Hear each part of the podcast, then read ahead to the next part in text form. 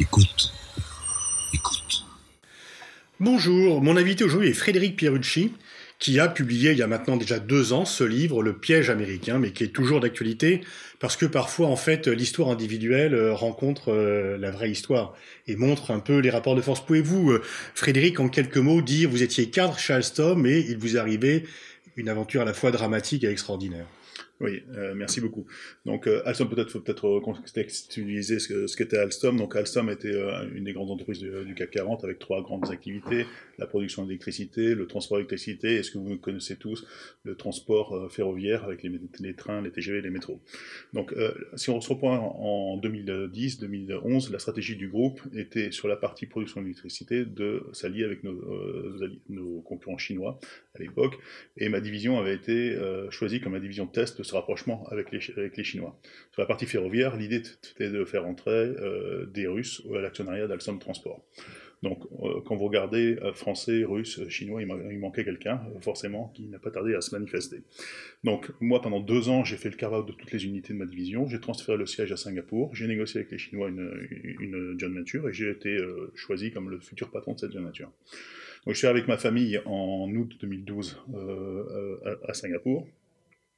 Euh, je voyageais très régulièrement aux États-Unis parce que j'avais à peu près 700 personnes euh, euh, là-bas.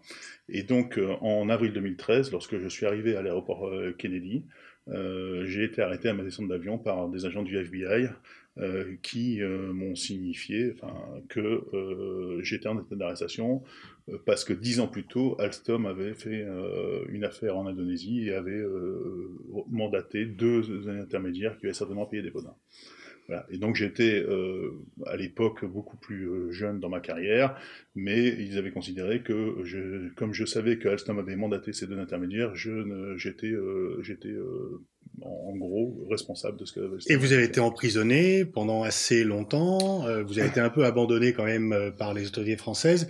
Et le but du jeu, c'était finalement que General Electric puisse mettre. vous avez été la victime d'une stratégie consistant à euh, faire prendre le contrôle d'Alstom par General Electric. Tout à fait. Euh, en fait, lorsqu'on étudie un petit peu cette, cette loi FCPA, et j'ai eu beaucoup de temps pour, pour l'étudier, parce que je, en tout, je serais resté 25 mois en prison, dont 14 mois en prison de, de haute sécurité, euh, sans jamais voir un juge, bien évidemment. Et sans avoir commis aucun crime. Bon. Euh, euh, donc, euh, pendant ces 25 mois, je les ai utilisés à étudier de manière très approfondie les lois extraterritoriales américaines, notamment cette loi du Foreign Corrupt Practice Act, la loi anticorruption américaine. Et lorsque vous analysez cette loi en, détail, vous vous rendez compte que c'est une véritable arme de guerre économique. Euh, juste quelques chiffres, euh, les entreprises françaises en 10 ans ont payé 14 milliards de dollars d'amende au Trésor américain pour enfreinte à toutes les lois extraterritoriales américaines, dont 2 milliards 5 euh, pour la loi anti-corruption, anti ce qui est absolument co considérable. Si vous regardez l'ensemble des, des, amendes payées au titre de cette seule loi américaine, donc le FCPA, vous vous rendez compte que euh, sur les 36 entreprises qui ont payé plus de 100 millions de dollars d'amende au titre de cette loi, vous n'avez que 9 entreprises américaines. Et que le, reste est principalement des entreprises euh, européennes. Donc deux tiers des amendes sont payées en fait par les entreprises européennes, et cela depuis le milieu des années 2000. Euh, Donc c'est la France, l'Allemagne, l'Angleterre, la Suède, l'Italie, tout le monde. Alors, ce qui est quand même extraordinaire, c'est que nous sommes alliés.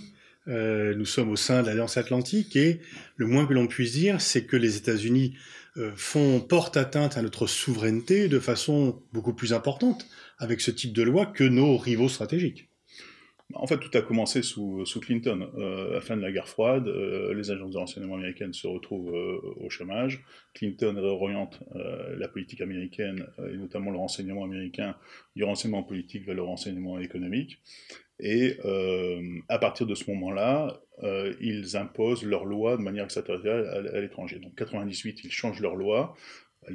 Avant 98, la loi ne s'applique qu'aux entreprises américaines. Après 98, elle s'applique à toutes les entreprises dans le monde, à partir du moment où il y a un rattachement territorial, même minime, avec les territoires américains. Donc ce rattachement territorial, les États-Unis le font euh, via deux canaux.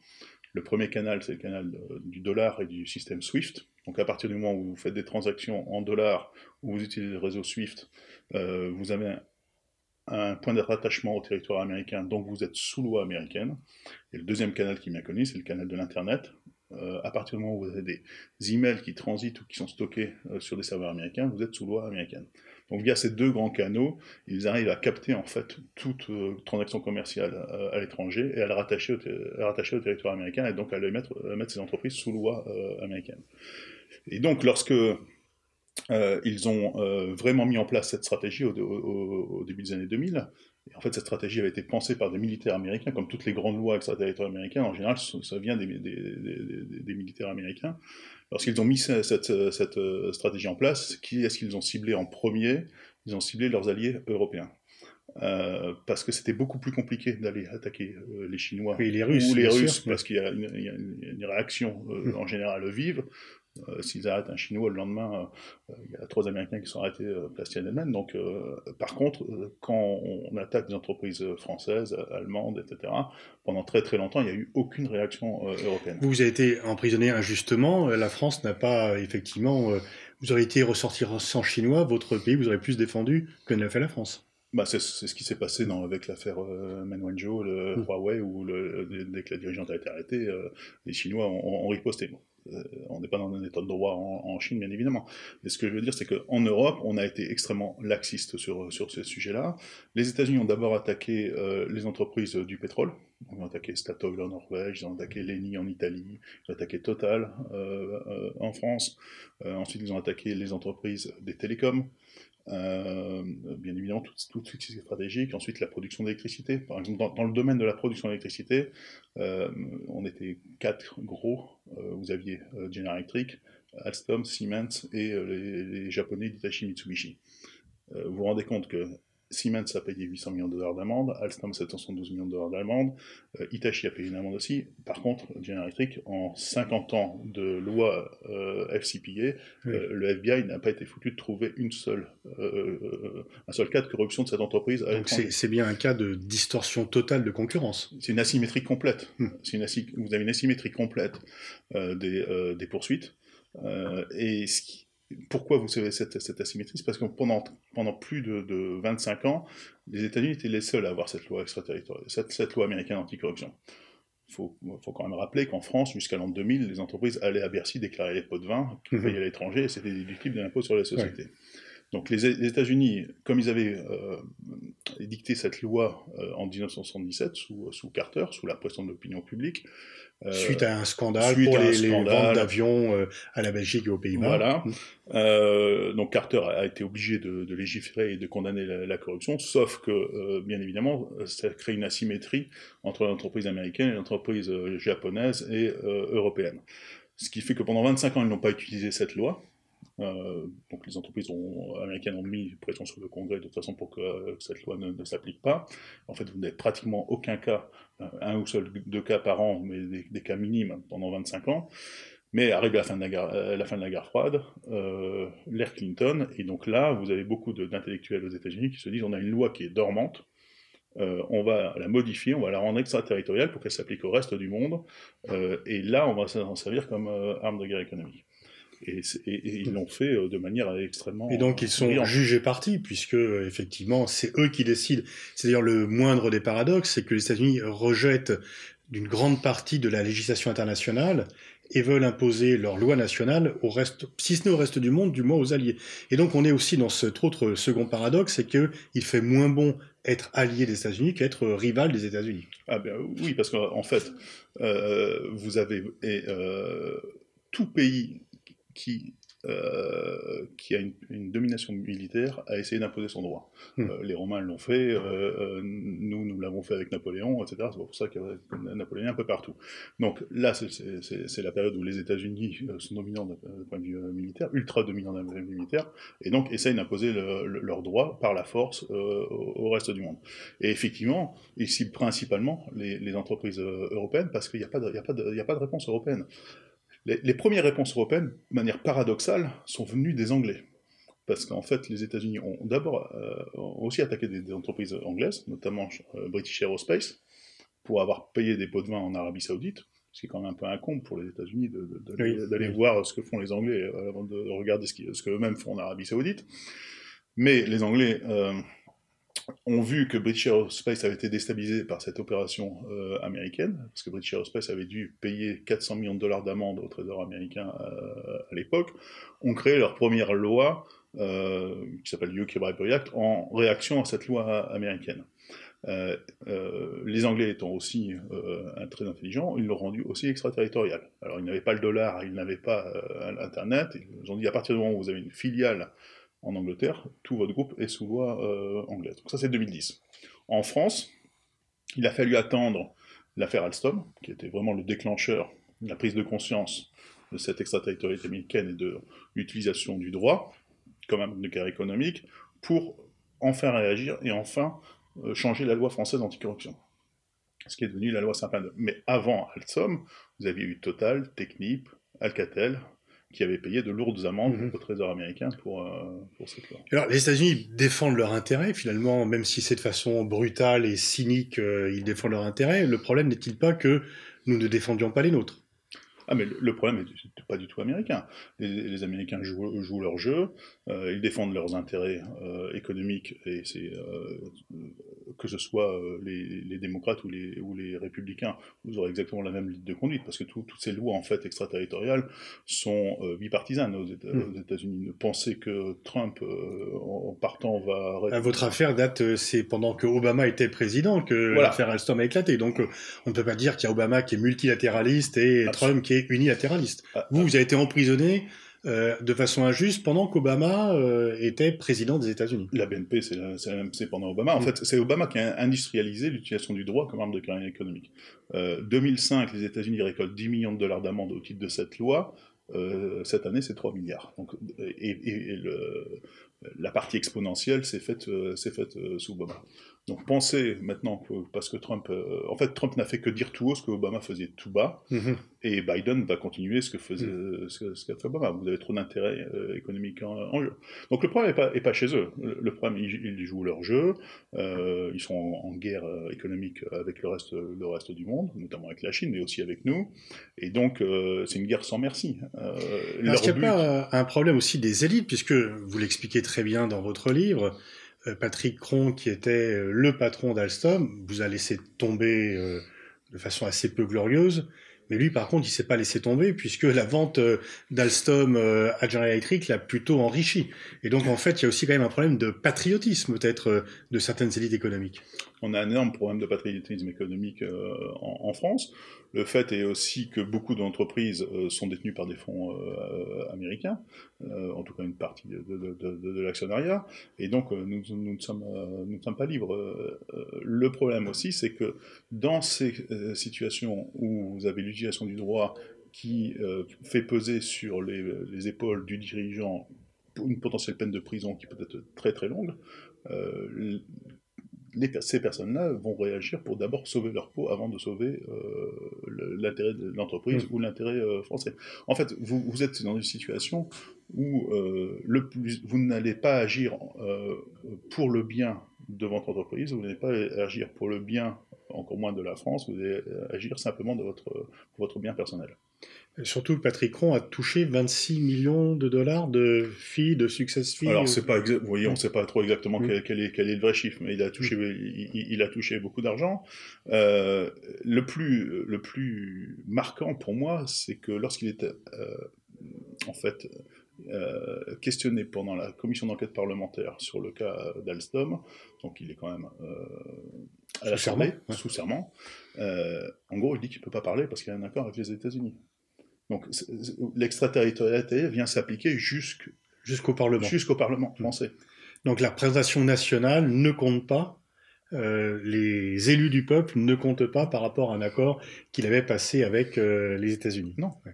Et, ça, on le revoit dans, dans, toutes les, affaires de, de, corruption. Lorsque vous avez des enquêtes internes qui sont menées par des cabinets d'avocats américains sur le sol français notamment, et qu'il y a des auditions de fait d'employés, on l'a vu dans, beaucoup d'autres cas, vous, vous rendez compte jusqu'à quel point vient cette extraterritorialité, jusque sur le sol français, jusqu'à être interrogé par des cabinets d'avocats américains des employés de nos grandes multinationales.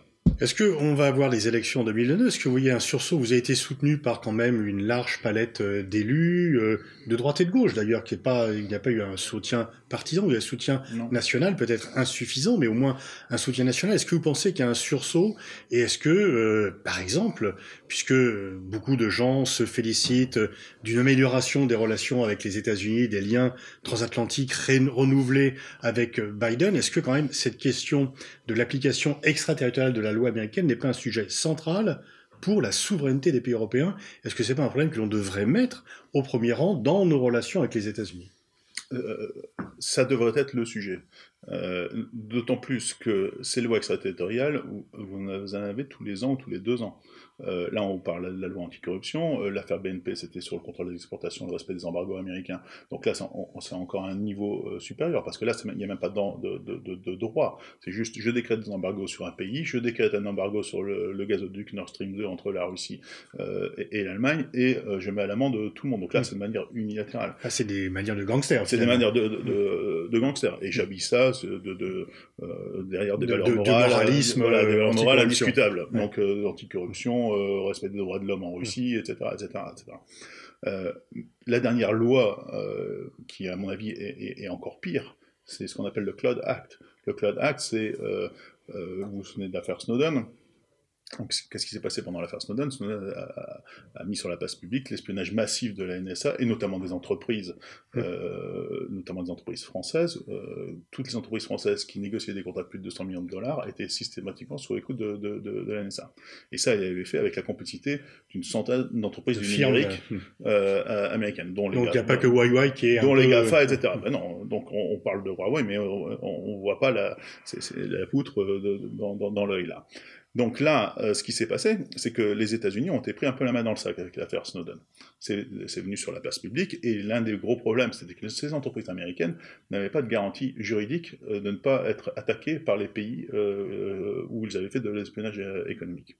Donc ce qui s'est passé, c'est que pour protéger les entreprises américaines, notamment les GAFA, sur ces sujets-là, ils ont décrété le Cloud Act qui dit la chose suivante, à partir du moment où vous stockez vos données euh, dans le cloud, sur un serveur dont le service provider est une entreprise américaine, un procureur américain peut demander à cette entreprise de lui donner toutes vos données, euh, même si ces, données sont stockées en France ou en Europe.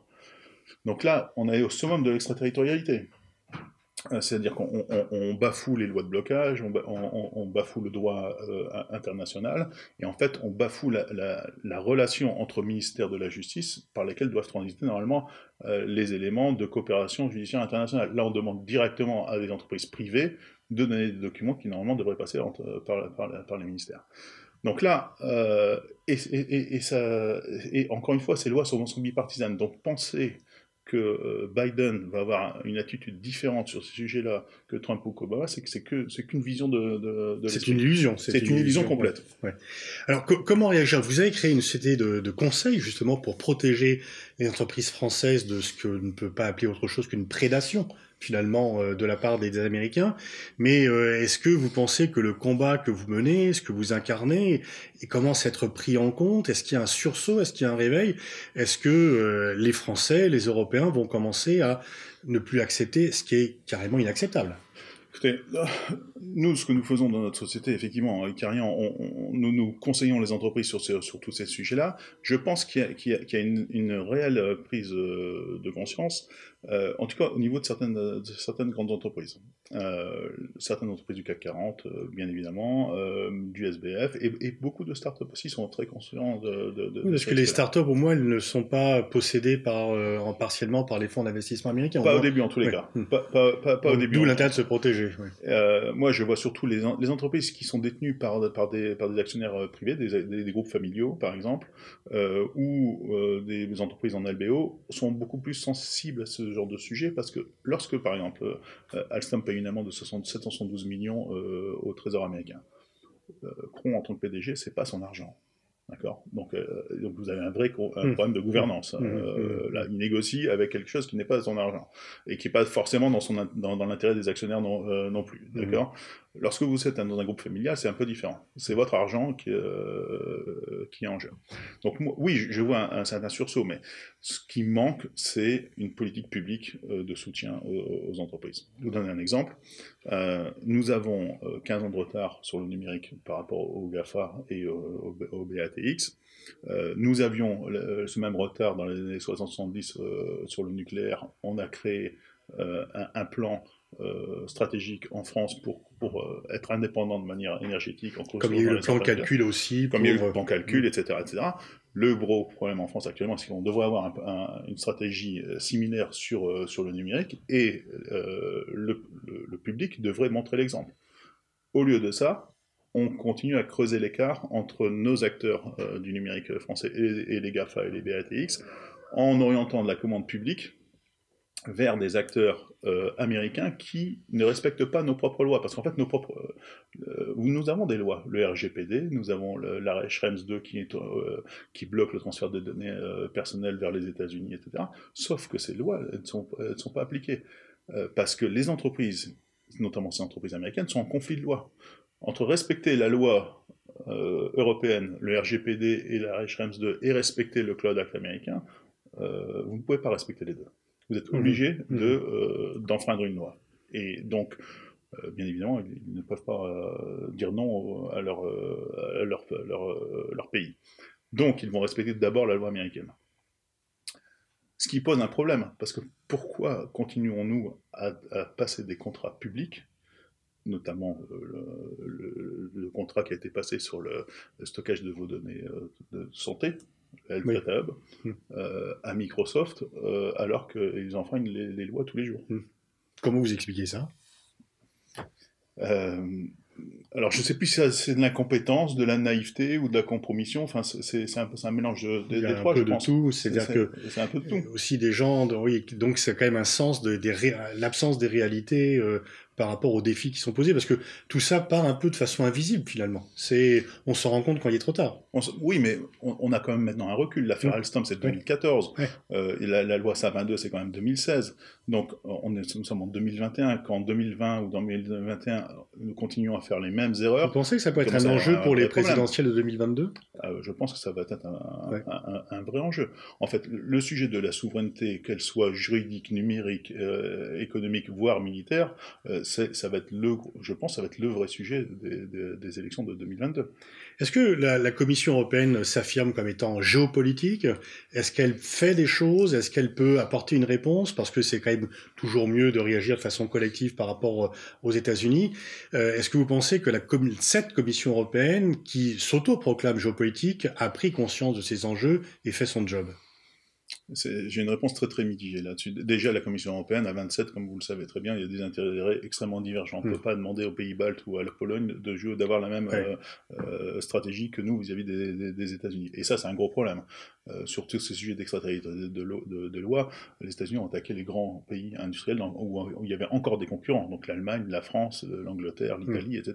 Euh, pas- Mm. Et donc les ont pays attaqué baltes, les oui, pays c'est baltes. pas- hein. voilà. Mm. Donc, il y a, euh, ou la Roumanie. Donc, c'est un vrai, vrai sujet. Euh, donc, on n'est pas, on est- il n'y a, pas de, cohésion à ce niveau-là.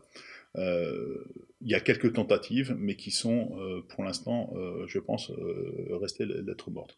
Ce qu'il faut, ce qu'il faut voir, c'est que, par exemple, sur la protection de données, ceux qui ont, celui qui a fait le plus euh, agir la Commission européenne, ce n'est pas la Commission européenne elle-même, c'est un avocat euh, autrichien, Schrems, qui est, Mhm. euh, Monsieur Schrems, qui a vu que l'accord qui avait été passé entre les États-Unis et l'Europe suite au scandale de, de l'affaire Snowden, à l'époque, après l'affaire Snowden, les États-Unis et l'Europe négocient un accord, le Privacy Shield, qui garantit plus ou moins les, les transferts des données entre, entre les pays.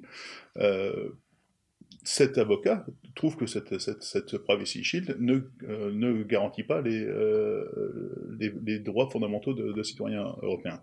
Donc c'est lui qui va, qui va euh, saisir la Cour européenne de justice pour arrêter, invalider ce, ce- ce- cette- ce- cet accord. Ce n'est pas la Commission européenne elle-même qui, qui agit.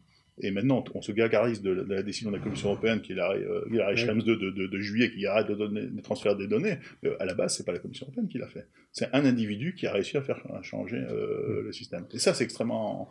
Est-ce que ça passe pas par une mobilisation de l'opinion publique? Parce que l'opinion publique, euh, quand même, elle est très sensible à cela. Le fait, euh, il y a quand même des, des gens qui sont pour l'indépendance de la France, et surtout qui voient bien que si on se fait tailler les croupières comme ça euh, sur le plan industriel, euh, on va euh, devenir un, pays déclassé. Ah ben, je pense que la majorité des Français pensent exactement cela. il est temps de tourner à la fois la page de la Deuxième Guerre mondiale, ça fait quand même 75 ans que c'est fini, mhm. et la page de la fin de la guerre froide, ça fait quand même 30 ans que c'est fini. On est encore sous protectorat américain, avec une OTAN, un OTAN qui on se demande à quoi ça sert. Alors, il dû s'arrêter il, y a 30 ans, mais euh, on, s'est fait peur euh, avec l'ogre russe, etc. Et donc, on a maintenu euh, cette dépendance militaire. Tant qu'on a cette dépendance militaire américaine, on a un vrai souci d'autonomie stratégique.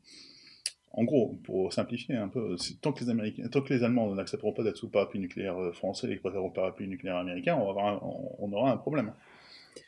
Merci, merci euh, Frédéric Pierucci. Je renvoie à la lecture de votre livre, Le piège américain, qui est, je dirais malheureusement, toujours d'actualité, même avec Biden à la Maison-Blanche. Merci beaucoup.